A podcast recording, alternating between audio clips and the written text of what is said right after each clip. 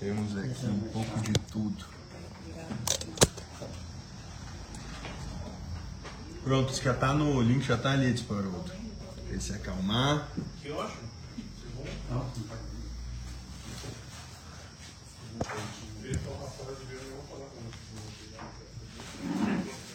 Nós vamos todos sobreviver a isso também.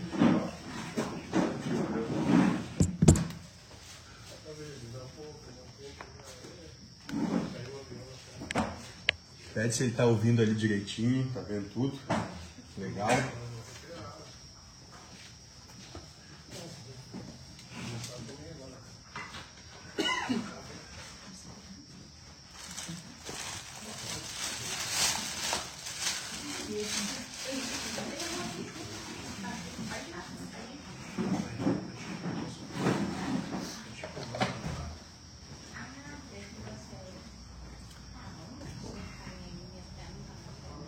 Podemos compartilhar o link do que Veja como faz isso, faço nem ideia.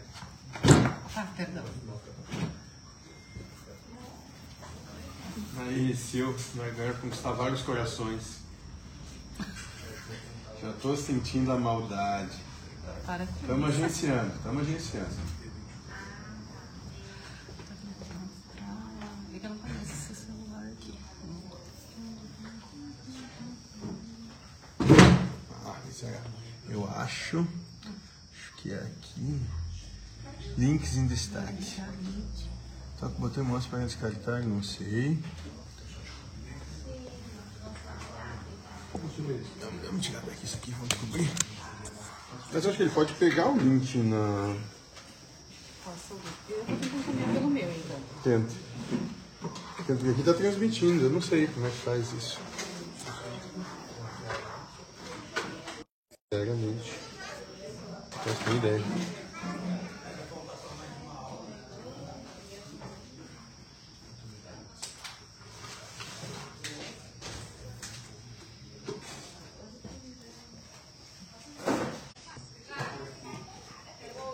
Transmitindo. Acho que você que tá vendo aí, né? É, eu, eu consigo enxergar aqui. Então tá, então é você mesmo.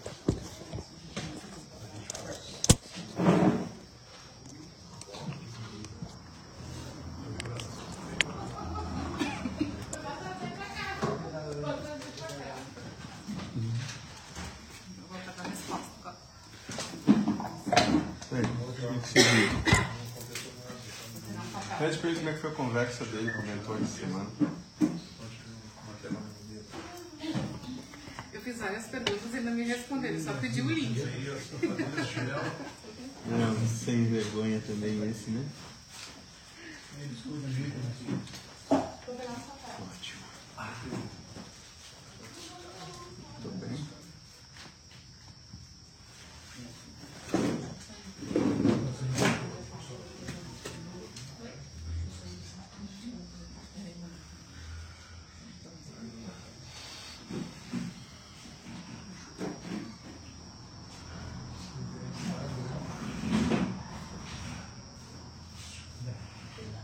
Muito bem.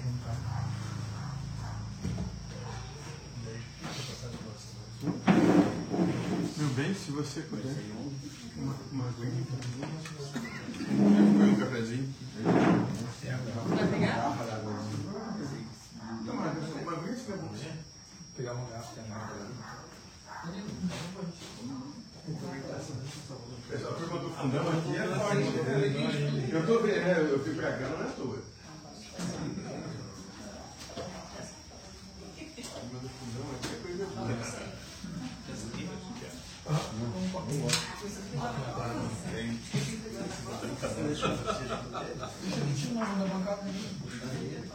Hum, legal.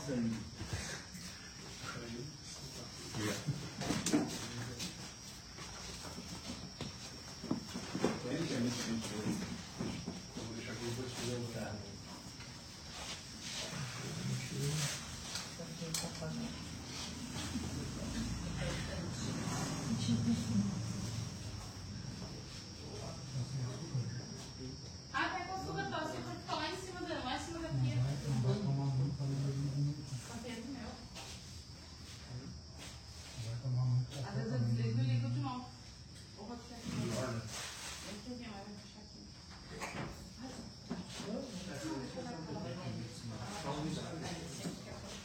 Não tem ideia de como é grande, né?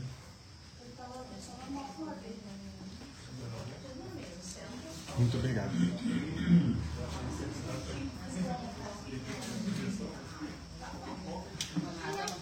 Tá bem, Estela? Tá bem? Tá parece que tá com uma dor de cabeça, o que é? Não, tô bem. Hã? Algum problema? Ajuda? Quer um passe? Massagem? Então Tá bom. Você que manda. Então eu vou partir com eu vou reiniciar aqui. Então, reinicia, não tem problema. Um pouquinho maior.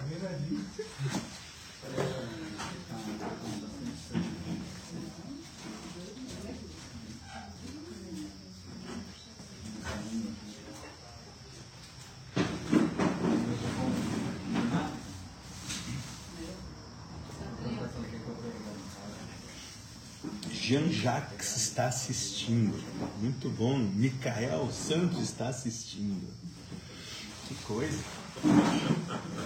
Hã? Bom.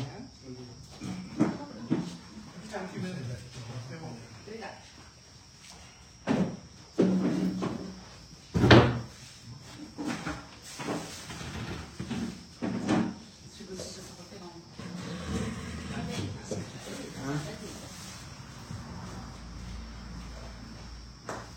Vou pegar uma água.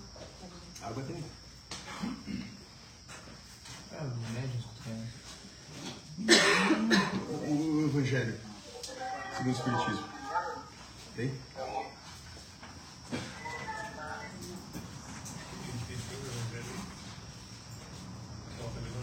Tem o meu pequeno ali. Não tem, gente, aqui. Pequeno, não tem o posto. No carro, mexa no carro.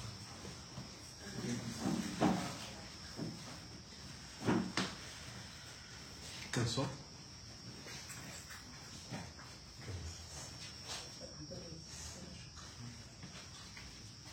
Só um copinho.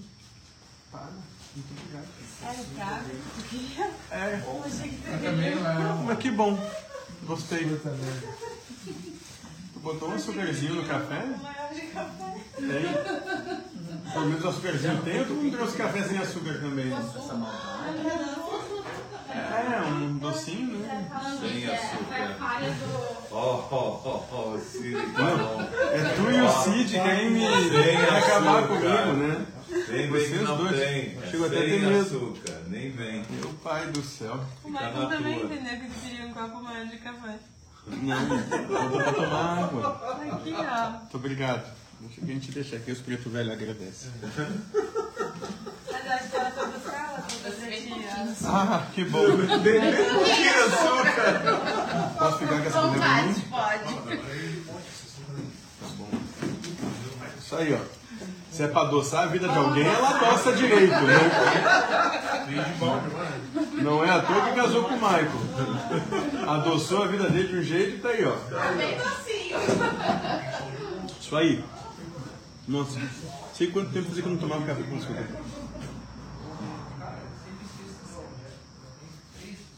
Esse negócio sobe mais. Como subir? Sobe? Por que que vocês querem que suba? Fica melhor. Hã? Fica melhor. O que, que foi, Estevam? O que, que tu. Só sobe. Essa, né? essa, essa mente Sobe, só. terrível. Assim? Caramba, tem um formato bem grande. Agora deixei mais, mais, Assim? mais vertical. A gente só não entendeu ele. A imagem mais vertical nos outros Deus. Assim? Entendi. Mais vertical. É assim, Por sim favor. ou não? Mais Ainda vertical. tá, tu ainda tá. Mais vertical, por favor. É sério, não tô brincando. Não sei porque eu confio nelas não em você. Então, tá, muito bom. Agora sim. Ficou melhor. Tá, tá bom assim? Tá bom? Equipe do fundão lá podemos começar? Tranquilo? É, isso aí, ó. Isso aí, gente boa. Né? É o pessoal da bagunça, mas são os mais assíduos, né? É, sempre assim. Então tá. Então, meu nome é Josué. Eu participo de um trabalho na cidade de Caxias do Sul, lugar chamado Amorosidade Estrela da Manhã. E o convite do Maicon, a gente vem uma vez por mês aqui no Lar de Francisco fazer esse, esse, esse tempo com vocês que é maravilhoso pra gente. A gente veio pra cá com muita, com muita alegria, com muita felicidade no coração. Então isso tudo aqui realmente é para vocês e a gente tem o enorme deleite de poder participar. Então vamos lá. Os Espíritos do Senhor, que são as virtudes dos céus, como, como imenso exército que se movimenta, desde que dele recebeu o comando, espalham-se sobre toda a superfície da terra, semelhantes estrelas cadentes, vem iluminar o caminho e abrir os olhos aos cegos. Eu vos digo em verdade, são chegados os tempos em que todas as coisas devem ser restabelecidas em seu verdadeiro sentido, para dissipar as trevas, confundir os orgulhosos e glorificar os justos. As grandes vozes do céu ressoam como o som da trombeta, e os coros dos anjos se reúnem. Homens, nós os convidamos ao concerto divino, que vossas mãos tomem a lira, que vossas vozes se unam, e que no hino sagrado se estendam e vibrem de uma extremidade à outra do universo. Homens e irmãos a quem amamos, estamos juntos de vós. Amai-vos também uns aos outros e dizei do fundo do vosso coração, fazendo as vontades do Pai que está no céu. Senhor, Senhor, e podereis entrar no reino dos céus. Muito bem. Então, o nosso trabalho aqui, ele é basicamente um, um trabalho dialético, um trabalho de troca. Onde a gente vem, começa a falar algumas coisas, mas que para ficar bacana precisa de vocês. Hoje o tema é um tema muito interessante, né? Falando o que mantém um relacionamento, o que sustenta uma relação. Essa relação pode ser relação de casal, uma relação de pai e filho, mãe e filha, de irmãos, uma relação de amigos, pode ser uma relação profissional. Qualquer tipo de relação. Nós vamos trabalhar aqui alguns pontos que vão demonstrar o que, que mantém essas relações, o que, que você como você consegue se manter numa relação, seja ela qual for. Claro que o grande, o que a gente grandemente vai falar são as relações entre pares, né? São as relações de namoro ou conjugais que são as mais evidentes para todos nós e que são aquelas que dentro da nossa proposta social elas acontecem por escolha, não por nascimento, como a relação de pai e filho ou de irmãos, é uma escolha no decorrer da nossa caminhada e muitas vezes essa escolha finda, ou seja, ela se muda, ela se transforma. Por isso que relações terminam e novas relações começam. O que a gente vai abordar aqui é entender o porquê que relações que começaram muitas vezes muito bonitas, né, cheias de boas intenções, acabam se transformando em relações que não perduraram. E a gente vai tentar demonstrar aqui como isso acontece de uma maneira bem simples, bem de um linguajar bem tranquilo. Certo? E a qualquer momento que vocês tiverem qualquer dúvida, quiserem perguntar qualquer coisa, dar um exemplo, falar seja lá o que for, é só levantar a mão a gente chama isso é um diálogo. Tá bom? Antes da gente começar, alguém quer dizer alguma coisa?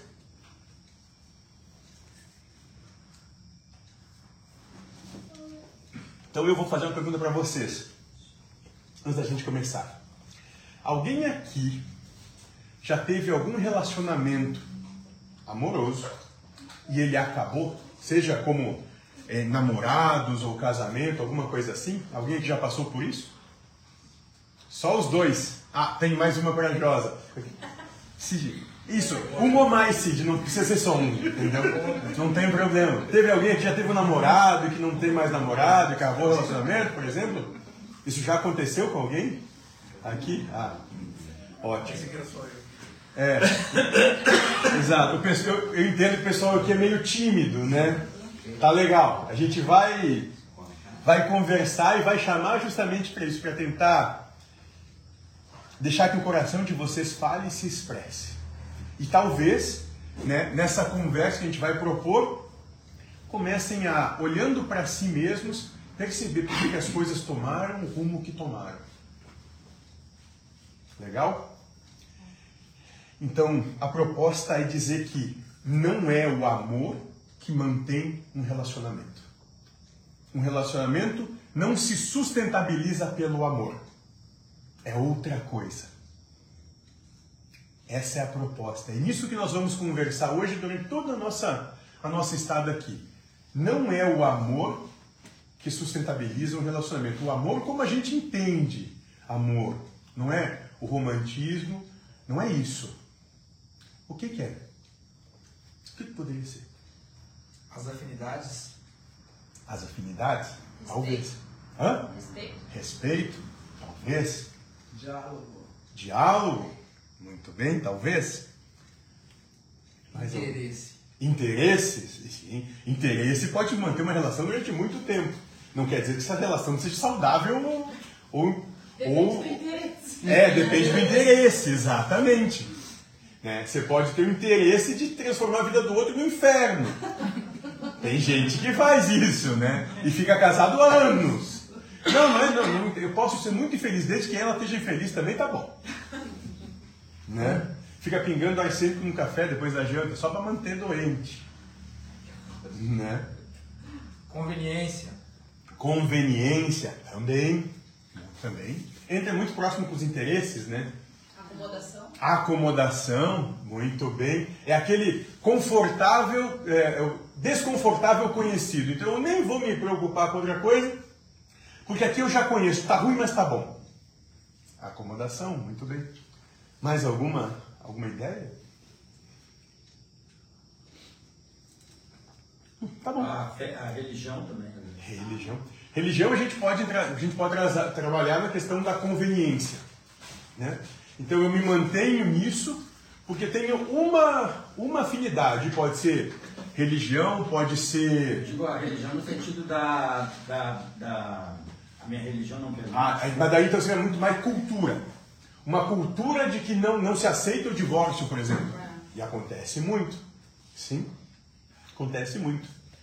Né? Então, nós vamos continuar nossa conversa dizendo, continuando afirmando, não é o amor que sustenta uma relação, é outra coisa. O segredo é outro. É uma parceria. É, é um companheirismo. Talvez, talvez, talvez. E a gente vai dizer que não é o amor como é traduzido pelo mundo, ou seja, essa proposta de sociedade que a gente tem hoje, que a nossa cultura traz, né? o amor da paixão e do prazer. Não é esse que sustenta uma relação. Não é isso. Ou seja, vamos começar a entender o que é paixão. Paixão, ela vem da etimologia do grego patos e do latim cordão. Então, patos, pá, cordão, ão, chão. Patos é doença, tanto é que da mesma palavra surge a palavra patologia, né? Coração, cordão é sentimento. Então, paixão é a doença do sentimento, doença das emoções. Tanto é que a paixão cega, justamente porque ela te deixa doente, ela não te deixa perceber a realidade que sempre teve na sua frente. E a paixão ela tem vida útil. Para algumas pessoas ela dura mais ou menos, mas dificilmente ela vai durar mais que três anos. A paixão. Então, nesse período que você se encontra apaixonado, você não consegue ver o que sempre esteve à sua frente. Pode sentar, por gentileza, pode sentar. Isso.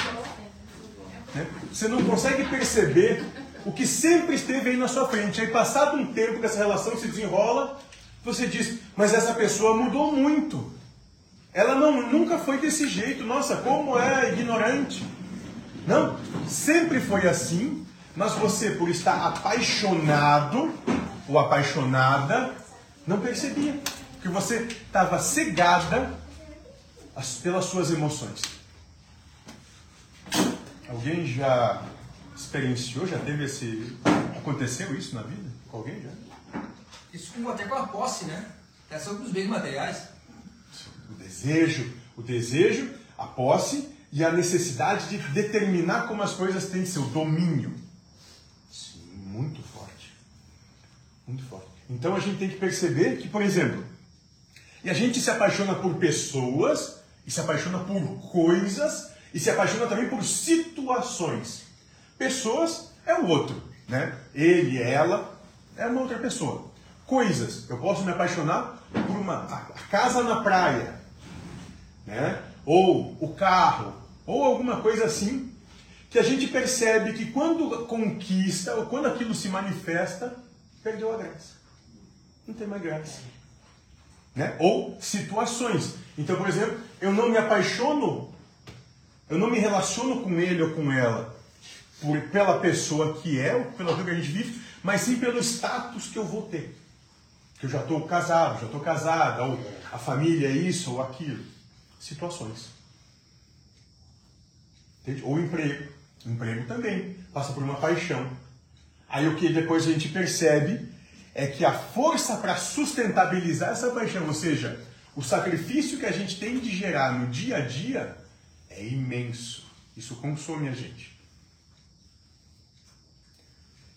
Então, não é o amor como é traduzido pelo mundo, o amor da paixão e do prazer, da satisfação, da satisfação de tá, dizer que está numa situação, na satisfação de ter alguma coisa, ou na satisfação de estar se relacionando com aquele ser tanto desejado ou almejado.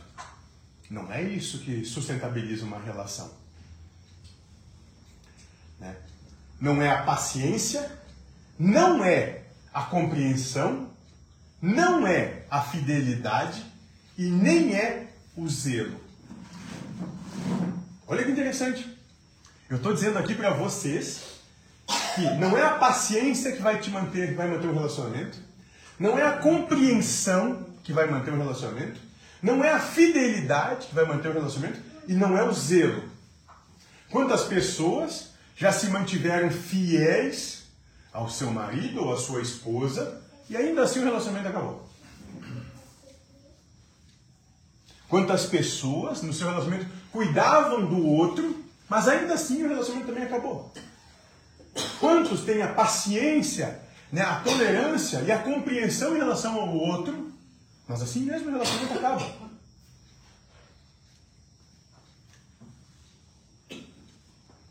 Então essas virtudes, como a gente entende elas, também não mantêm um relacionamento. O Marco já está me olhando aqui virado. Sim. Eu fiquei pensando, porque isso é muito, muito louco, né? Os relacionamentos, porque o que mantém o relacionamento, e aí começa dentro do que tá falando, da ótica, a buscar recordações, e eu fiquei usando um exemplo de Cristo, né? Aham, uhum. ótimo. Quem que se relacionou com Cristo e quanto tempo perdurou o relacionamento com Cristo? Ficou ali. E ficou ali. Quem ficou? Quem ficou Na hora da cruz, todos os apóstolos correram. Exatamente. Pedro negou ele três vezes antes do galo cantar. E era o mais próximo dos apóstolos. Exato. Pedro. Que, se, se Jesus. Quem somos nós? Entendeu? Um relacionamento. Então, se o cara negou Jesus, que dirá eu, o Michael, né? fácil, fácil. Entendeu? Mas é isso. A gente tem que começar. E a proposta é justamente essa: começar a mexer um pouquinho com os entendimentos para entender. Mas o que, que mantém? Sim valorização primeiro e auto-respeito para depois um, pra depois dar o que tu tem para outra pessoa? Não. ah, então escuta no repertório. Não. Não, nós vamos chegar lá e talvez seja é tão óbvio como parece ser espantoso. O que sustentabiliza uma relação? Não é a paciência, não é a compreensão, não é a fidelidade, não é o zelo. Nenhum deles. Medo. Medo. Muita gente fica junto por medo. Muito tempo junto por medo. Até que em algum momento não aguenta mais, explode, se rebela. E não está nem mais aí para as consequências, porque não aguenta mais estar tá o dia a dia naquela situação. O medo mantém, mas não sustenta. Em algum momento o jogo, a mesa vira. Ou não? Ah, tem gente que já está lhe dizendo, lembrando, né, ver realmente, aquela situação lá devia ter mandado as favas antes. O nosso durou o tempo que for necessário para durar. O que tem ali para ser compreendido. Não sobre o outro, mas sobre si. Sempre, sempre o dedo é apontado para você. Sempre. Nunca é, o, nunca é com o outro. Como você vê as coisas, o que você experiencia, é só para você. Sempre É Deus conversando com você. A vida manifesta como se manifesta. Aquilo que você percebe é a conversa, é Deus dialogando com cada um de nós. E cada um de nós entende a sua maneira. Por isso que é uma conversa individual de você para com Deus. E você não tem a condição de se meter na conversa do outro para com Deus. Aí é dele. Entenda que isso é você para com Deus só, a vida. Mas não é nenhum desses. Então, o que pode manter o seu relacionamento vai te surpreender. E esse demorar para falar é de propósito, para vocês ficarem assim meio nervosos, angustiados, ansiosos, Agoniados. agoniados, exatamente. Entender o que, que eu estou fazendo com o Michael, ele vai dizer, daqui a pouco eu vou entender. Eu vou entender por isso. A entrega. Entrega? Pode ser. Pode ser. Então, não é o amor que segura uma relação. O segredo é outro. Evidentemente, nenhuma relação sobrevive sem amor. Pelo menos não de forma saudável. O amor é a razão e a base de qualquer envolvimento a dois. Olha, o amor é a razão e a base da coisa começar. É um amor, seja até um amor por interesse. Também é a, é a razão de que a coisa começa.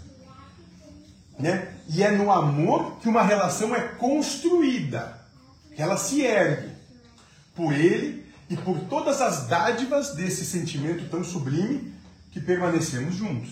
Então a coisa começa pelo amor. Mas só o amor não sustenta. Você pode amar o quanto for, você pode se entregar o quanto for, mas só isso.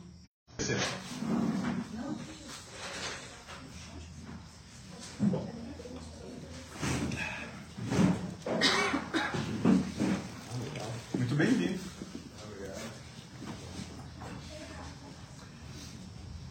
Não é a fidelidade, não é a paciência, não é o amor, não é a compreensão, não é o zelo. A maior dádiva de quem ama é a renúncia. Você tem de todo dia renunciar ao que você quer, ao que você gosta, aquilo que você acha que é verdade, aquilo como devia ser para sua relação continuar. Sem renúncia, nenhuma relação segue adiante. O grande segredo de uma relação, de um relacionamento, é estar pronto para renunciar. Porque se você não renunciar, e se do outro lado também não houver renúncia, a coisa vai se desfacelar. Como poeira ao vento. Só a renúncia sustentabiliza um relacionamento. E mais, só renuncia aí sim quem ama. Só renuncia quem ama. Mas só o amor não adianta. Você tem que usar esse amor para ter a coragem e a força de renunciar. De abrir mão do que você quer, de abrir mão do que você acha que você domina, de abrir mão do que, acha, do que você acha que é certo. De abrir mão, muitas vezes, do seu prazer, da sua satisfação. E essa força de renunciar, quem te dá é o amor. Só renuncia quem ama. Então, se você quer ver uma relação durar, durar uma vida toda, só quando nessa relação todos os lados sabem renunciar. Um dia um, outro dia outro. Um momento um, outro momento outro. Mas sem essa renúncia, fatalmente ela se extingue. Renúncia. Né? Isso mesmo. Acontece quando a gente releva um erro, a renúncia, em vez de apenas ter paciência. Então não é, ah, tá dizendo isso, tudo bem, vou ter paciência. Não, não. É dizer, tá tudo bem. É assim mesmo. Ele está dizendo isso. Ela vê dessa maneira. É como é. É como aquele ser é. Eu não me iludo mais.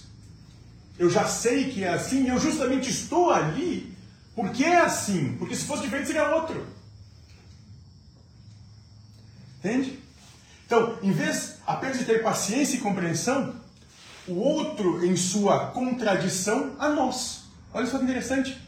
A renúncia acontece quando a gente releva um erro, em vez apenas de ter paciência e compreensão, o outro em sua contradição a nós. Então nós não temos mais paciência e compreensão, a gente não aceita só. Não, tá dizendo isso? Tá. Tá falando essa ênima, tá bom. Vamos lá, é só mais uma. Não, não. Compreende. Aquele ser é assim. É o jeito dele. E sempre foi assim. Eu nunca, nunca me enganei pela minha paixão. Eu nunca me deixei levar pela ilusão que só tem na minha cabeça. Sempre foi assim. E eu estou justamente com aquele ser ali porque ele é como é. Porque se fosse diferente eu não estaria. Renúncia. Você renuncia aquilo que você acha de como que o outro deveria ser. Você renuncia aquilo que você acha que o outro devia fazer. Você renuncia à expectativa do príncipe encantado, da princesinha na torre, que você criou, que nunca existiu. Renúncia. A frase de oração da hora Francisco diz assim: ó, onde houver ofensas, que eu leve o perdão. Seria não ver a ofensa do outro. Seria, ah, não é levar perdão, é, é não ver o erro, porque entender que o outro tem direito dele de ser quem ele é, como ele quer, E da que forma faz. que é, e eu dizer, tá tudo bem. Aí hein, o mentor vai dizer o seguinte: é entender que é o amor que existe ali. Ele é assim. Porque se você quer mudar o outro, você vai permitir que o outro também queira mudar você? Entende como é uma via de mão dupla? Então você quer coisas que você não dá? Isso é hipocrisia. Então quando você renuncia, renuncia ao desejo de fazer com que o outro seja diferente, você o recebe como ele é. Sem ilusão, sem paixão, sem infantilidade. É como é. Sempre esteve ali desse jeito. Agora, se você entra numa relação achando que não, vou, agora estamos casados, agora vai mudar. Não pode ser assim. Esse negócio aqui, vou fazer isso, agora não faz mais. Era desse jeito, agora não é mais. Essa relação vai se acabar, porque não tem renúncia. Tem um déspota querendo determinar como o outro tem de ser. É tortura. É uma tortura que começa quando se acorda e dura até o momento de que se dorme. Todos os dias, o dia todo. É tortura. Por isso da renúncia. E só renuncia quem ama. Só deixa a mão aberta quem ama. Porque quem tem medo quer segurar, quer dominar, quer controlar. Então, quando a gente olha para o outro, renunciamos à nossa razão, à nossa verdade, até o nosso bem-estar, nem que seja por um instante. Então, quando vem o outro, né, naquele momento de angústia, de raiva, de estresse, você pode escolher. Pô, eu vou enfrentar aquilo porque eu não tenho nada a ver, eu não tinha que estar ouvindo isso, ou eu vou renunciar e vou dizer, não, tá tudo bem, você está assim mesmo, estou entendendo, vem cá, não, não precisa brigar. Não precisa brigar, não porque eu tenho paciência, não, não, é porque eu compreendo e eu renuncio ao meu desejo de dizer, fica quieto, tá falando o que aí? Tu acha que é quem? Eu renuncio isso, mas só renuncia quem ama. Quem quer acolher, quem quer tomar e dizer, não, eu te escolhi como ser a pessoa que fica do meu lado, então eu renuncio aquilo que eu, como eu gostaria de ser, porque eu vejo a situação que você está, então venha. Porque eu quero você na integralidade, eu quero você totalmente, como é. Renúncia. Aqueles que não estão dispostos a renunciar, fatalmente vão ter um relacionamento que vai se desfazer. E a renúncia é via de mão dupla. Sempre. Sempre. Porque senão é um déspota né, e um escravo. Então tem que ser iguais. Um dia um, um dia outro. Um momento um, um momento outro. Né? Então a renúncia é mais do que tudo, é mais do que ser leal. É renunciar a milhares de possibilidades em nome da afeição do coração do outro. Então, renunciar é podendo estar em qualquer outro lugar do planeta, com qualquer outra pessoa, eu escolhi estar com você. Essa renúncia. E aí não existe o outro. Não existe mais ninguém. Só existe aquele. No universo todo, eu renuncio a todos os outros, a todas as outras possibilidades de relacionamento, porque eu escolhi estar aqui. Isso não tem nada a ver com o outro, é só comigo, porque é uma escolha minha. E se eu não fizer essa escolha, quem está adulterando sou eu, mas eu não estou adulterando a relação, eu estou adulterando a minha coerência em relação a mim mesmo. A escolha que eu fiz. Josué, vivemos em mundos que, ah, que é quase utópico isso, né? Quase utópico. E a, e a, e a, a questão que talvez seja levantada é, nós estamos trabalhando na palestra. É certo, é correto eu demonstrar isso aos outros? Isso é um trabalho de você para com você. Você não chega e diz para outro, ah, eu estou renunciando tudo por tua causa. Não. O outro não tem nada a ver com isso. É uma escolha pessoal, intransferível, individual, sua e só sua. Você não tem direito de jogar isso para cima do outro. Aí você quer ser reconhecido. Você é vaidoso se você faz isso. Né? E não é verdadeiro, nem consigo nem com o outro. Porque você está enganando a si mesmo. Você não escolheu isso porque você. Você não, não age assim porque você escolheu. Você age assim porque você quer reciprocidade do outro. Não. O amor que leva à renúncia não busca reciprocidade. Ele faz por ele. Porque ele é coerente consigo. Não pelo outro.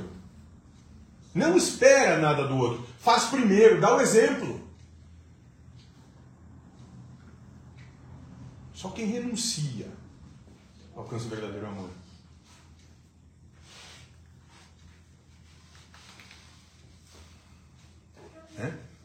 Então, é estar com a nossa cara metade, estar com a nossa cara metade é renunciar o tempo todo. Eu um relacionamento com alguém é renunciar o tempo todo. Outros encontros, outros momentos. Interagir com quem amamos é abrir mão de muitas ideias, de muitas vontades e até de comportamentos ou posturas. Mas Josué, eu amo tanto ele ou ela, hum. e ele não vê, ela não vê tudo que eu renuncio por ela. Mas essa é uma escolha só sua. Você está fazendo isso porque você assim escolheu. Se você ficar jogando isso na cara do outro, isso não é real. Como a gente disse, você só quer levar a ter fama, você só quer reconhecimento. Você quer que olhem para você e diga como você é bonitinho, que passem a mão na sua cabeça, olha como você está certo. Não. Amor não se trata disso. A renúncia não se trata disso.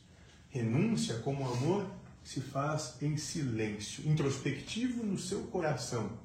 Porque continua sendo uma conversa de você para com Deus. Mas Josué, eu amo tanto ele ou ela. O que, que eu faço? Deixe ele liberto de si ou ela. Deixe livre. Fica quem quer ficar. Quem renuncia a todo o resto para estar ali. Só assim. Renúncia. E quando você assim trabalhar, você vai ver que, por harmonia, outros que também compartilham desse mesmo estado de percepção interior vão se aproximar. Mas se você quer isso, você tem que ser o que você quer. Não só falar que é, mas no seu silêncio da sua conversa diária com Deus e a cada pensamento realizar a sua obra interior renunciar em prol do amor, do seu amor. Não por outro, mas porque você é coerente consigo. Podendo estar em qualquer outro lugar, escolheu estar ali, assume essa escolha e segue adiante.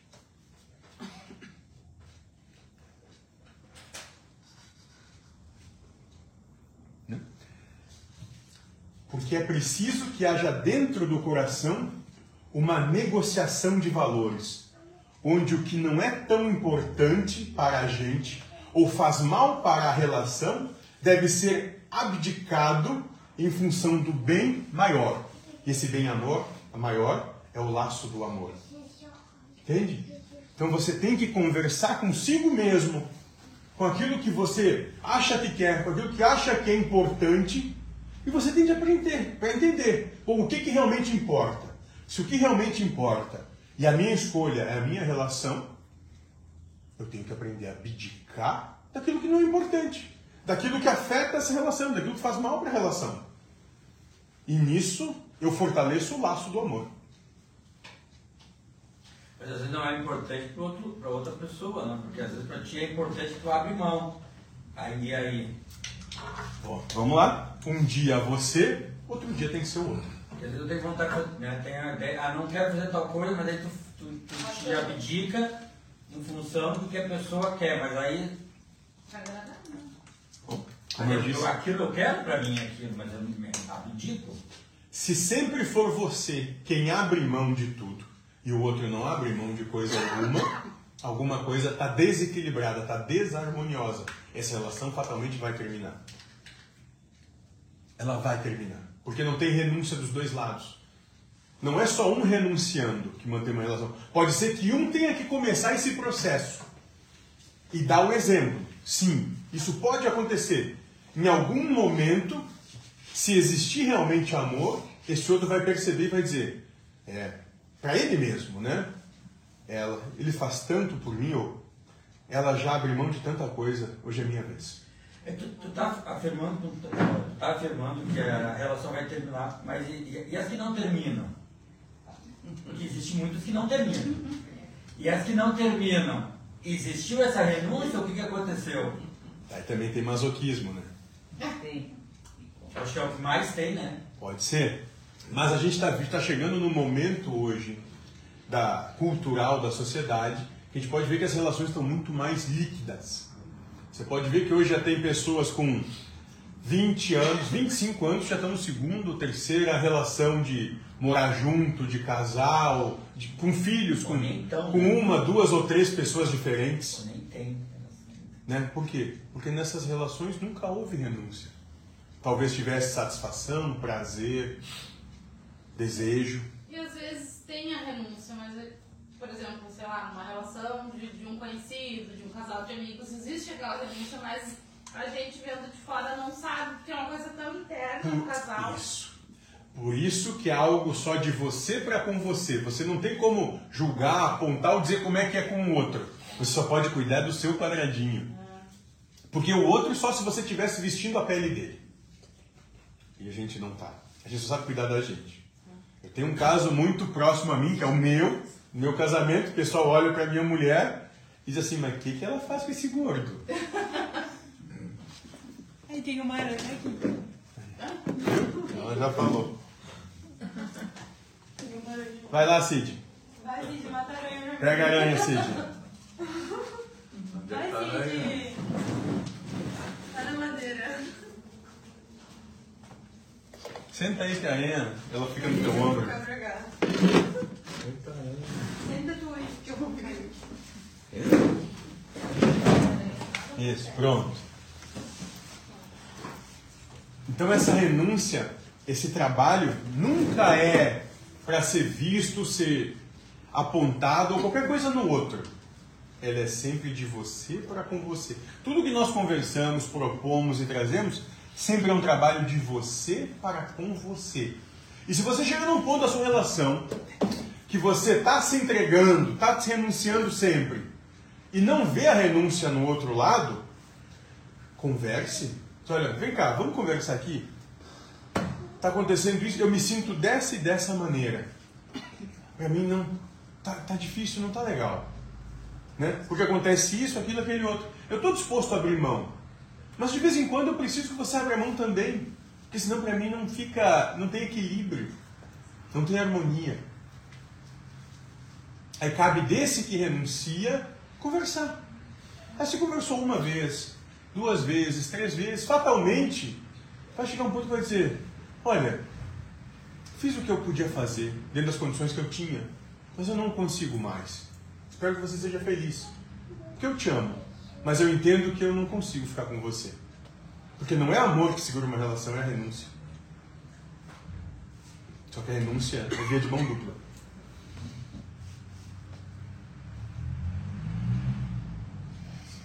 Né? Então, é preciso que haja dentro do coração uma negociação de valores, onde o que não é tão importante para a gente ou faz mal para a relação deve ser abdicado em função do bem maior, que é o laço do amor. A gente tem que renunciar às coisas que vão contra esse relacionamento, se ele é importante para você. Se você coloca como, como que é importante para você a sua relação, o seu relacionamento, você tem que renunciar a coisas que vão magoar ou macular essa relação. Faz parte. Isso é ter uma postura madura.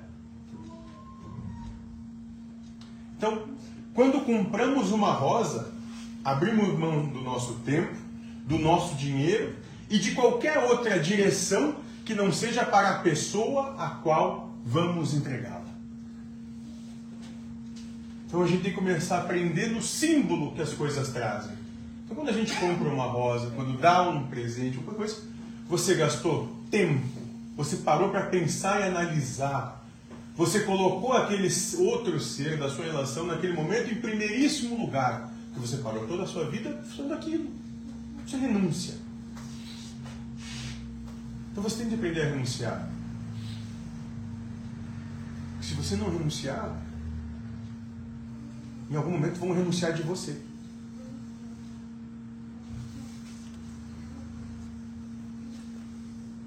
Né?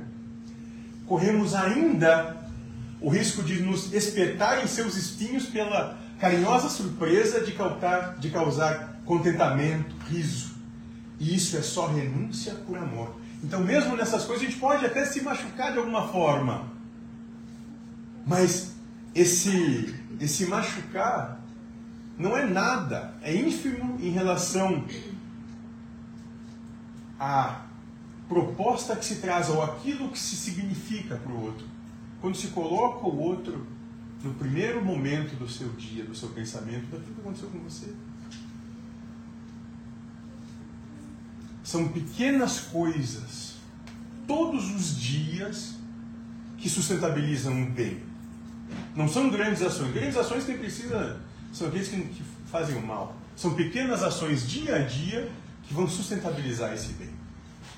Essa renúncia, esse amor.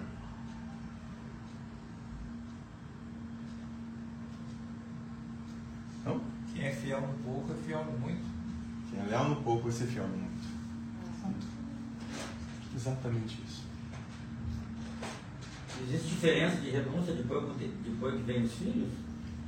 Ah, muito bom. Talvez a coisa mais importante que a gente tem de aprender a renunciar é aprender a renunciar depois que vem os filhos a ser pai e ser mãe. Porque antes era marido e mulher. Talvez seja a coisa mais importante de aprender a renunciar. Porque se você não souber tratar bem do seu marido ou da sua esposa, porque veio antes, aquela relação vai acabar. Porque vai continuar sendo pai e mãe, tendo um relacionamento ou não. Mas se você não aprender a renunciar a ser mãe e seu pai, e ter tempo e momento só para o casal novamente, como, como começou, o relacionamento se extinguiu. Deixou de ser marido e mulher, deixou de ser amante um do outro, e passou a ser pai e mãe. Pai e mãe, cada um pode viver num planeta diferente que vão continuar sendo pai e mãe. Isso é muito importante. Tem que ter essa. Ou faz parte renunciar, inclusive, de ser pai e mãe, às vezes, em função do relacionamento. Porque lembre que o que tornou você pai o que tornou você mãe foi essa relação, não o contrário. Não coloque a carroça verde dos bois, não.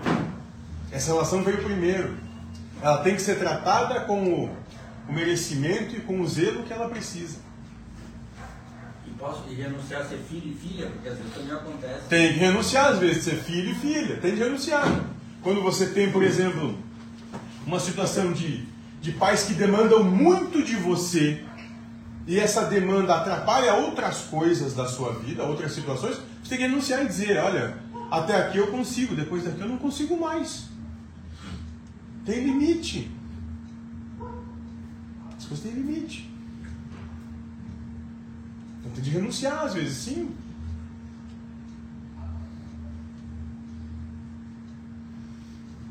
Né?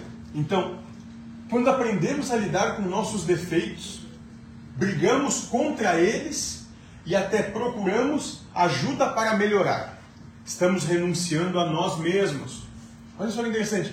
Quando aprendemos a lidar com os nossos defeitos, com as coisas que a gente tem em nós que não nos fazem bem, brigamos contra esses defeitos e até procuramos ajuda. Quando a gente não dá conta sozinho, a gente procura ajuda para melhorar. E nisso a gente está renunciando a nós mesmos.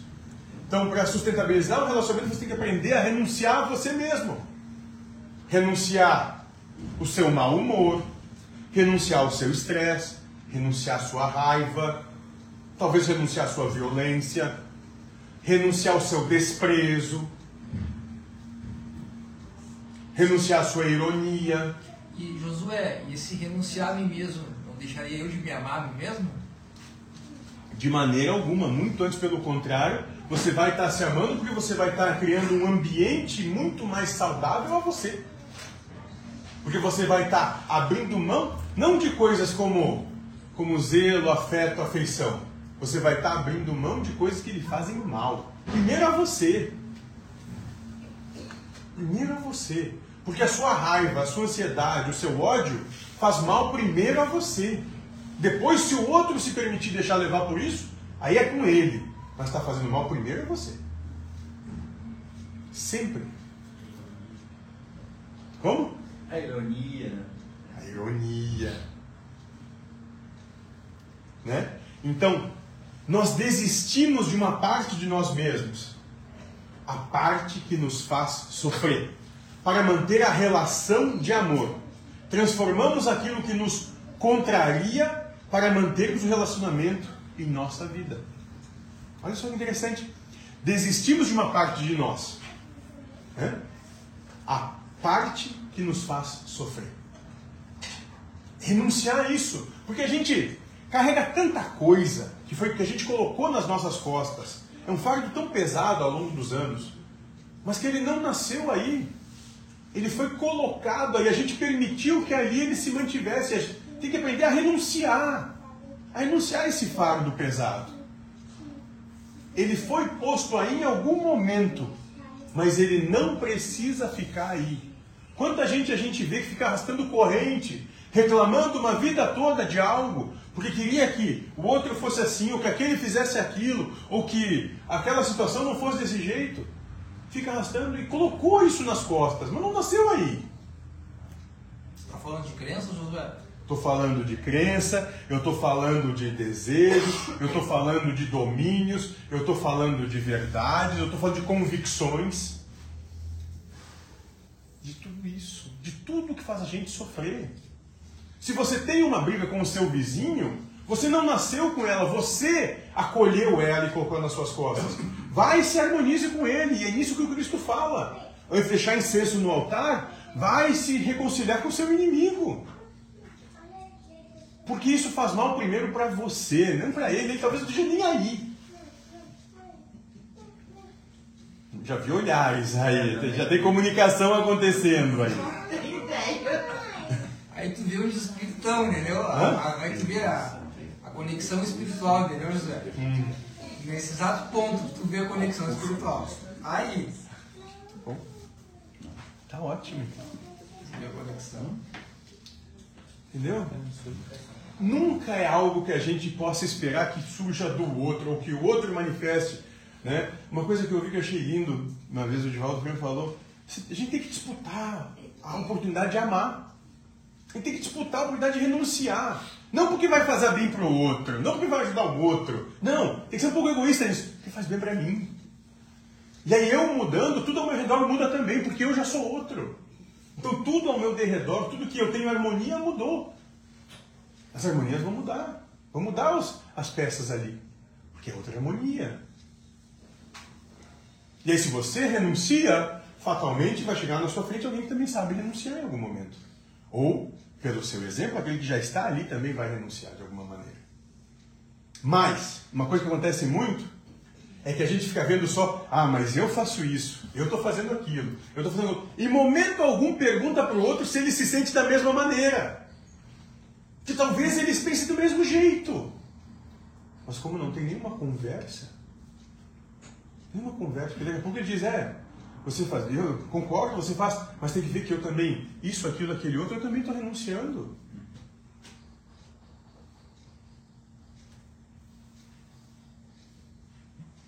Renúncia. Né? Então, e acaba sendo uma renúncia por nós mesmos, também porque diretamente beneficia a todo o relacionamento, a todos envolvidos nessa relação. Outras vezes, somos nós que toleramos e relevamos as verdades e posições do nosso amor, desde que dentro dos limites da nossa alma. Então eu não estou dizendo que, por exemplo, vou pegar um exemplo esdrúxulo. Você chegou em casa e encontrou a pessoa que você se relaciona, o seu marido, a sua esposa, dando os afagos com o vizinho. Eu não estou dizendo para você chegar e dizer que bom que vocês estão aí, vou arrumar a cama, vou preparar uma comidinha, eu saio, só me dei uma ideia para me voltar, né, a hora que vocês estiverem bem e tiverem acabado o que for fazer. Não, não estou dizendo isso. Então você também tem que ter limite, sim, e dizer, poxa, isso não me serve. Se você quer isso, tudo bem, mas para mim não serve. Não dá mais. Tchau. Você tem que saber renunciar também, às vezes, a situações que te fazem tão mal, que você não tem mais. Você não tem como determinar o que o outro vai fazer. Mas você pode chegar a entender, isso não dá para mim. Tá bom. Se você quer, faça, você tem todo o direito. Só não quero estar envolvido nisso. Mas com dignidade. Isso me lembra muito Emmanuel, Chico Xavier, naquela cena do avião, onde o avião começa a pegar uma turbulência muito pesada, e o Chico Xavier começa a gritar, apavorado, minha Nossa Senhora, me acude, me salva. Chega Emmanuel e disse, o que, que, é isso? O que, que, é isso? Diz o Chico Xavier. Não está vendo que o avião pode cair, a gente pode morrer? Aí o Emmanuel diz, mas então morra com dignidade? Em silêncio, em oração, prece? É a mesma coisa. A gente não precisa fazer um escândalo. Só diga, hum, você quer isso? Você tem todo o direito. Mas eu também tenho todo o direito de não passar por isso. Renúncia. Né? Então, tudo isso não quer dizer que devamos abandonar tudo que temos ou somos para manter uma relação. Não é isso. Né? Você não tem que renunciar tudo que você é, tudo que você construiu de si mesmo. Não é isso que a gente está falando. Mas existe um momento em que vontades, sentimentos e comportamentos entram em contradição com a vida a dois. E é nesse ponto que um ou outro, ou até os dois, devem renunciar um pouco de cada um para manter o equilíbrio, principalmente o maravilhoso encaixe do amor. Então esses momentos acontecem quase que todo dia. E tanto um como o outro tem de entender que no seu papel demanda a renúncia. Demanda a renúncia. Onde a personalidade de cada um permanece compatível ao sentimento lindo que nutre um pelo outro. E isso vale muito a pena. Mas isso é uma escolha que cada um tem de fazer. Que não é sugestionável pelo outro, porque senão seria falseada. Tem que partir de você. Na realidade, a renúncia é aquilo que me incomoda, né? Principalmente. Porque aquilo que é- não me incomoda na outra pessoa não há necessidade de renunciar. Cada um está levando do seu jeito, tá tudo tá, tá bem. É outra... Mas aquilo que realmente me afeta é o que realmente eu tenho que trabalhar para renunciar. Você né? renuncia àquilo que, que te toca. Que te toca e que você vê erro no comportamento do outro. Mas tem coisas que você tem que entender que, bom, isso eu não tenho condição. Eu não consigo. Não dá para mim. Também. Tem um limite. né? Tem, tem as coisas têm limite. Né? A gente não precisa se. E nem deve se humilhar. Isso é bem diferente. A renúncia é em prol da saúde da coisa. Para que, para que o relacionamento seja cada vez melhor. Melhor no, saudável. é, melhor no entendimento, na, na empatia, é, melhor na, no encaixe de um com o outro. Agora, a partir do ponto que não tem jeito, um não vai abrir mão de comer manga e o outro não abre mão de comer maçã, chega um ponto que não dá mais. Então tá, porque não houve renúncia. Como trabalhar para ter renúncia, no caso, ah, quando tu sabe que tu tá errando, mas tu é que nem um escorpião. Muito bem. Se você Mas sabe, dar aquela. se você já entendeu que a sua maneira como você leva a coisa é justamente aquilo que faz e que traz todo o problema, ou seja, o que traz toda a desarmonia para essa situação, você tem que aprender a renunciar a isso. Você tem que aprender a. Começa ficando quieto. Já ajuda muito. Né? Fecha a boca. Né? Ou faz, ah, voltando a Chico Xavier né, Emmanuel, se vê que não consegue fechar, enche ela d'água. Quantas garrafas de 2 litros foram imprecisas, até que você, por enjoo, também não consiga falar, se preciso for. Aprenda a ficar quieto, começa por aí. E pode ter certeza que a partir do momento que você conseguiu ficar quieto, que não esbravejou naquele primeiro momento e conseguiu dar um tempo para pensar, refletir, né? quando você não está levado pelas suas emoções, pela sua doença das emoções, pelas suas paixões, você começa a olhar e dizer, tá, mas talvez não precisa ser assim mesmo, né? Eu estou só sendo chato, estou só sendo ignorante, porque não precisa ser desse jeito. No final eu não estou certo mesmo, eu só, só, só quero encher o saco. Quantas vezes no nosso dia a dia, nas nossas relações, a gente não faz exatamente isso? No final não traz nada de bom, a gente só está querendo encher o saco. Está querendo atenção, porque é carente. Tem razão. Ah, porque quer ter razão, porque quer estar certo. E é carente também. né? E é carente. Aí eu dou a razão para ter paz. Isso. Aí você renuncia a sua, a sua razão, ou seja, aquilo que você acha certo, que não necessariamente seja, você renuncia em prol da sua relação, da sua paz, da sua harmonia, da sua felicidade. Renúncia. Em todas as relações. Então, é uma troca muito injusta de tão vantajosa. Porque o afeto é muito maior do que qualquer verdade que temos. Porque os gestos que fazem a relação permanecer grande podem ser muito pequenos. Só fica quieto. Começa por aí. Começa só por calar. Por dizer tá bom. Porque se naquele momento você não consegue né, meditar o que está acontecendo, diga que tá, tá certo, tá bom. Porque senão no, no fogo das suas emoções, no fogo do seu sentimento, você vai dizer coisas que fatalmente você vai se arrepender. Então diz, tá bom, tá certo. Passado um tempo, cabeça fresca, esfriou, se você vai tomar um banho gelado, então, né, realmente, no final acho que até que ela tá, tem razão. Eu é que estou enchendo o saco. Ué, ele está dizendo isso. É, se parar para analisar, realmente ele tem os motivos dele. Sou eu que estou criando coisa onde não existe. Tempestade em copo d'água. E a gente faz isso todos os dias. Se a gente não vigiar, se a gente não aprender a renunciar essa força que nos consome, que nos consome, né? Que os nórdicos vão chamar de fúria. Se a gente não renunciar a essa fúria, né? A gente acaba se destruindo e destruindo a relação e o outro. Porque isso realmente destrói. Consome essa fúria.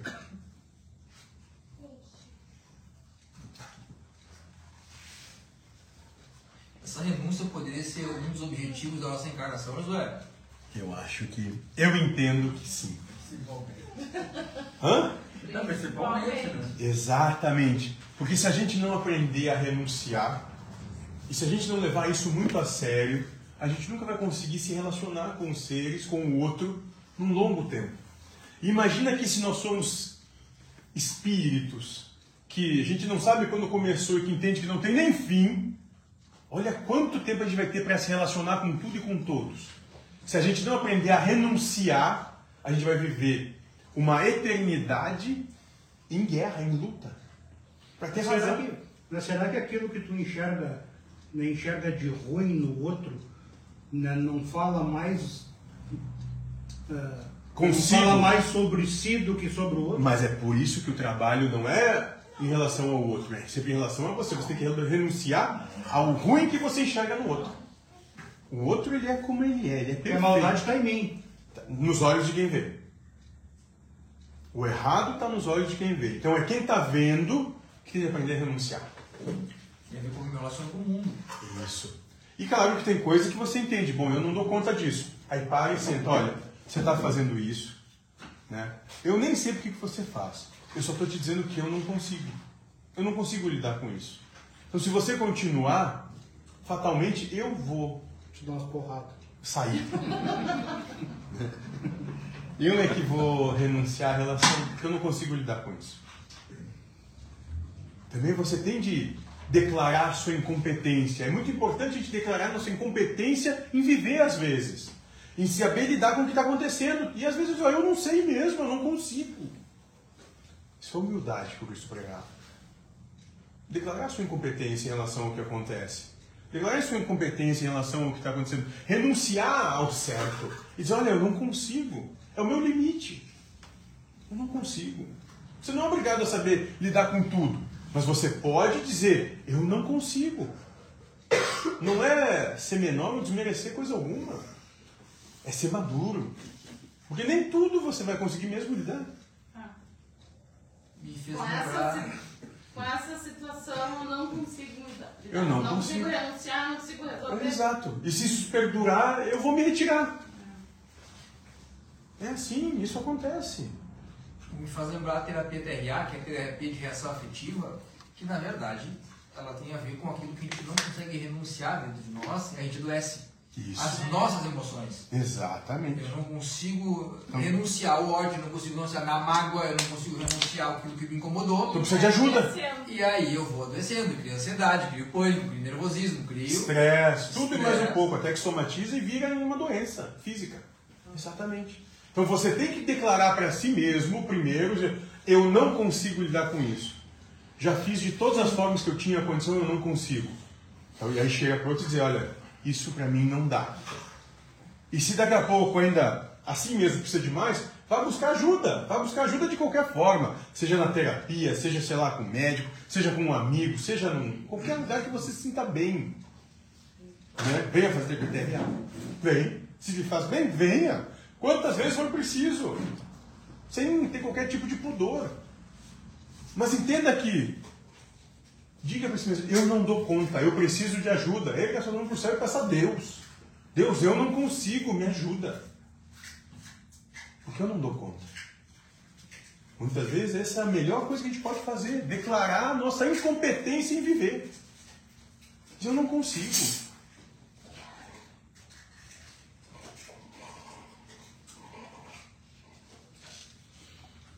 Né? Então, desistências que pouco doem nos proporcionam a extraordinária felicidade de manter-se amoroso. Outras desistências podem doer mais e ainda sem as melhores escolhas, porque renunciar na relação a dois é substituir qualquer coisa pelo amor. É então, no fim das contas, depois de abdicar tanto, a única renúncia incabível é a do carinho do outro. Então, uma coisa que você não pode abrir mão e nem renunciar é do carinho do outro e pelo outro. Entende? Então, pequenas renúncias ou grandes renúncias, no decorrer do tempo, vão se mostrar como o melhor que podia ter acontecido. Porque isso fez com que a relação se tornasse muito mais forte, sustentável, saudável para todos. Né? Era mais ou menos isso. Agora a gente pode conversar. Ah, conforme a, como eu falei no início, a questão da religião, da, da cultura, né, que tu comentaste, muitas vezes, muitas pessoas, dependendo da religião, da fé, da cultura, acredita que, que tem que levar até o fim, né? Até o fim da vida, que por mais difícil que esteja, vê aquilo ali como um compromisso. Como um, Como um dever. aprendizado, como uma pedra no sapato, sei lá o que, seja lá o que for. E aí no momento que tu, tu comenta, bom, não consigo mais levar, renuncio, eu, frente ao meu compromisso, né, eu estaria como? Aí você tem Encarnatório. Aí cada um, não, encarnatório eu já não dizer, o que eu posso falar é da experiência de vida, né? Se você não fizer escolhas que sejam felizes, você não pode almejar felicidade. Então você tem que entender, olha, e aí sim declarar incompetência. Eu não consigo me manter nessa relação. Essa relação para mim é um martírio. Essa relação me violenta. Não dá. Tem que aprender a renunciar então os dogmas da cultura ou da conveniência em prol da felicidade. Mas isso, para isso, tem que ser maduro. Porque é muito fácil né, se colocar no lugar do rebanho e seguir como ovelha ou abatedor. Difícil ou ah, o desafiador é tomar ciência de si e dizer não, eu não preciso disso. Difícil. É uma escolha que passa por e contra as conveniências do mundo. É uma escolha que passa por olhar tudo como todos dizem que deve ser e dizer não, para mim não serve. Porque nós queremos caminhar rebanho. O ser humano busca o rebanho. Por quê? Porque aí ele não precisa mais se responsabilizar pelas coisas que acontecem. Vai dizer, não, mas é assim, todo mundo estava fazendo, eu fiz também. Aliás, os soldados nazistas diziam exatamente isso. Estava cumprindo ordens. Mas quer dizer que você no momento nenhum parou para analisar o que você estava, que você estava fazendo? Do ponto de vista, você estava cumprindo o que tinha que ser feito. E se perguntou se fosse com a sua mãe ou com a sua filha. Você gostaria que fosse assim também? Você faria?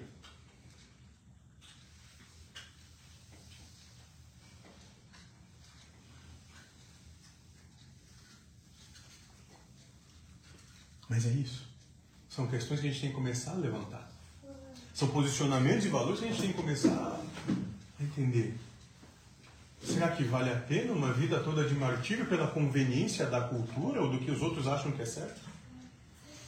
Será que vale? Mas essa é uma pergunta que cada um pode responder para si só. E só para si. Tem meu tempo de maturação, né? Tem tempo. Porque eu vou caminhar sozinho, né? Vai e vai caminhar com todos apontando o dedo para você como você sendo errado. Também. Mas nenhum está vivendo na sua pele, sendo sustentado pelos seus ossos. Também. Para saber por que, que a coisa é como é.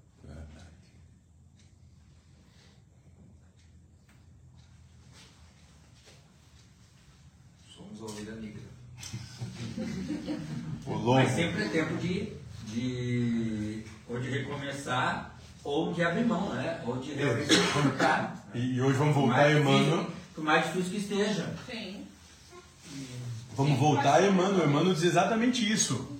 Você não pode mudar o que passou. Agora você pode parar agora e recomeçar e fazer um novo futuro. Exatamente isso. Isso cabe para todos nós, todos os dias. A gente não vai trabalhar no dia de ontem, mas hoje, hoje é o momento de fazer tudo, de tudo realizar. Para tudo.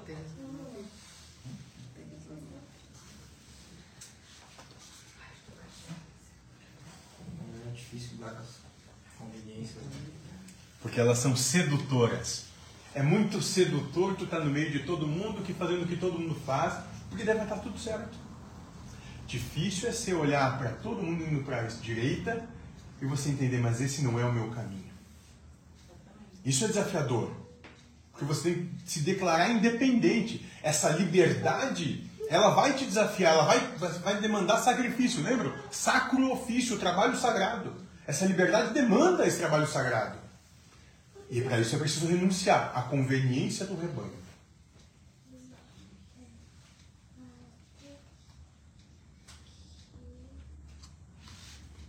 Bom. Mas vale a pena. Hã? Mas vale a pena, né?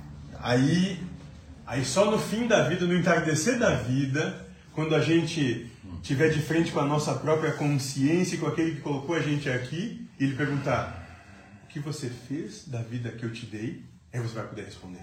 Mas é só ali. Antes disso, a gente não sabe. Mas ali a gente vai saber.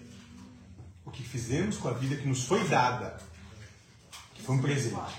Na verdade, todo mundo sabe o que fez a sua vida. Isso aí diz respeito a cada um. Isso aí. Exatamente. Mas alguns não têm consciência que fizeram certo ou errado. Perfeito. É. Agora, o critério de juízo e valor seria: se fizesse com você o que você fez, como você ia se sentir? Só. A pergunta é essa. Aí é a tua consciência que te absolva ou não. É. Só. Ninguém mais pode. Porque no final é tu com a tua consciência. É sempre de você para com você numa conversa com Deus. Sim. A gente pode ser o nosso melhor amigo, o nosso pior inimigo ao mesmo tempo. Isso. Você é Deus e o diabo num ser só. Um ser só. E não tem outro culpado, nada disso. É de você para com você. Posso só, fazer uma, uma, uma analogia? Pode. Na ideia. Às vezes quando a gente lê eh, a doutrina espírita e vê eh, quando tem uma situação de um espírito sofredor que está sofrendo, que está revoltado, que está injuriado, que está perseguindo alguém, vem lá um espírito eh, mais de luz, faz uma. toca o coração daquele, daquele irmão, daquele espírito, e aquele espírito, antes julgando-se correto, que aquilo realmente tinha que ser feito, né? Ele enxergava a vida dele daquele jeito, naquela revolta, naquela perseguição, e aí no momento que vem alguém e toca o coração dele, ele se abre, né? Quer dizer, ele deixa aquele sentimento entrar e ele vê que aquilo tudo que ele estava fazendo, aquela reação, aquele modo de viver dele, na realidade aquilo ali era uma carapuça, era uma forma dele enfrentar a situação, mas dentro dele ele despertou uma outra coisa. Isso fazendo uma analogia com um relacionamento difícil, onde a gente não tenha, não exerceu ainda muito dessa, dessa renúncia, é quando tu, talvez, eu imagino, né? Querendo fazer uma no momento que tu começa a trabalhar essa renúncia, é como se tu fosse aquele irmão sofredor que, que tivesse um novo despertar, de uma nova. Exatamente de novo valor da existência tua. Ele chegou num ponto onde ele estava pronto para renunciar à mágoa, renunciar ao ódio, renunciar à raiva, renunciar à intolerância, isso dá esperança para a pessoa se purificar. Né? Renunciar à carência. Então veja que o que acontece ali nesse caso é a mesma coisa que acontece com qualquer um de nós, só ali talvez de uma maneira mais amplificada. Mas é exatamente igual. Para a cura, ele teve de aprender a renunciar. Porque é um relacionamento, né? dentro do que a doutrina espírita propõe, o obsessor e o obsediado, vamos trabalhar assim, é um relacionamento de dois, pelo menos, ou mais. Até que alguém não aprenda a renunciar de uma forma ou de outra, não tem cura nessa relação. Então, sim, é um momento, e se aquele chegou, se aquele ser chegou numa situação onde é digno da intervenção de outro que tem a condição de demonstrar a realidade, é sinal que é o momento dele despertar para a renúncia. É renúncia. É a mesma coisa que você pode fazer com a sua esposa ou com o seu marido, todo dia exatamente o mesmo, só que numa intensidade maior. Só isso.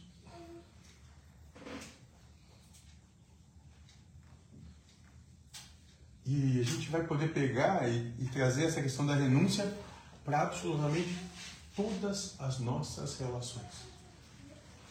Pode ver, onde há conflito é porque pelo menos um não está renunciando, quando não são os dois.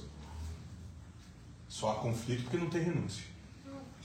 Relacionamento com irmão, com mãe. Com pai, com filho, com vizinho, com chefe, com colega de trabalho, com qualquer um. Com qualquer um. Fala sobre relacionamento com Deus. Relacionamento com Deus, muito bem. Vale a mesma coisa. Com Deus, você tem de aprender a renunciar às mesmas coisas. E renunciar ao quê? Se essa aqui é toda a obra de Deus, é isso que Deus está realizando, você tem de aprender a renunciar a criticar Deus. A dizer que o que acontece no mundo está errado, não devia ser assim. Porque no momento que você aponta o mundo como um mundo de erro e falha, você está apontando o Criador desse mundo como errado e que está falhando aprender a se relacionar com Deus, é ver o que Deus está dizendo para você todo dia com o que acontece e nisso se sentir amado pelo que acontece. Não pelo signo, não pelo pelo que se demonstra, mas pelo significado que tem por trás disso. E aí você vai estar amando Deus, quando você se sentir amado por Ele. Enquanto você não se sentir amado por Deus com a vida que você tem, você nunca vai estar amando Deus. Eu vou estar impondo condições para ser amado. Não, você está dizendo Deus para Deus como Deus tem que ser. Você está sendo um déspota. Está querendo botar Deus como seu escravo. Então você não está co-criando com Ele, você está dizendo, ó, você está fazendo tudo errado, eu cheguei aqui há 40 anos, mas já sei como tudo funciona, o senhor que está ali há não sei quantos milhões, pegou o universo e tudo, sabe nada. É exatamente essa postura. E quem é que faz isso? Isso é uma postura infantil. Porque a gente não sabe o nosso lugar. Não sabe o nosso lugar no entendimento de que a gente não tem a visão e a percepção do todo para entender por que a coisa acontece como acontece. Então o que a gente pode dizer para Deus é: olha, para mim isso é errado, mas é só para mim. Você deve saber por que faz o que faz. Mas eu não sei. Então eu prefiro me abster de, de acusação, mas a minha opinião não devia ser assim. Mas é só a minha opinião. Eu não tenho poder, força, direito ou conhecimento para poder mudar qualquer coisa. Mas dentro da, da, ignorância que eu tenho, da minha pequena percepção, eu não sei por que é assim. Mas tudo bem, não te condeno. Não te julgo nem te acuso. Quero espero apenas um dia poder te compreender.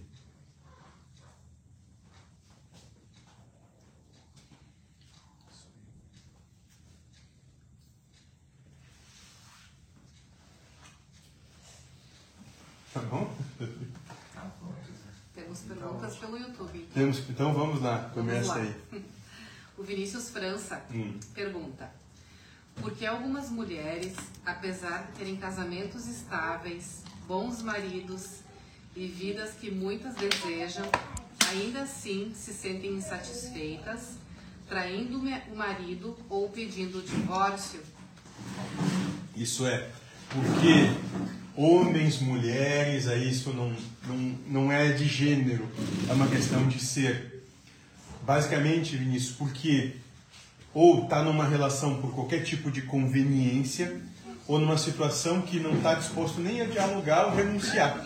Agora, nesse caso, se um dos dois tem essa situação, né, e o outro não consegue coexistir com ela, porque podem ter aqueles que saibam coexistir com isso, entendam? Ah, Você tem as suas necessidades, eu entendo que você tem e está tudo bem para mim. Se isso for possível, bom, siga a relação. Você está renunciando a essa a esse entendimento de fidelidade. Agora, se você não tem condição de lidar com isso, diga, olha, para mim não dá. Você faça do jeito que você quiser, mas eu não sei lidar com isso. Então eu vou buscar uma relação onde isso não aconteça, porque eu não sei lidar. De maneira alguma, a nossa proposta é para lidar com o outro. A proposta sempre é para aprender a lidar dentro de si com o que a vida manifesta. Como você pode lidar de uma, maneira que você não sofra. Não, é impossível mudar o outro. Isso é coisa de. Isso é infantilidade achar que vai mudar alguém.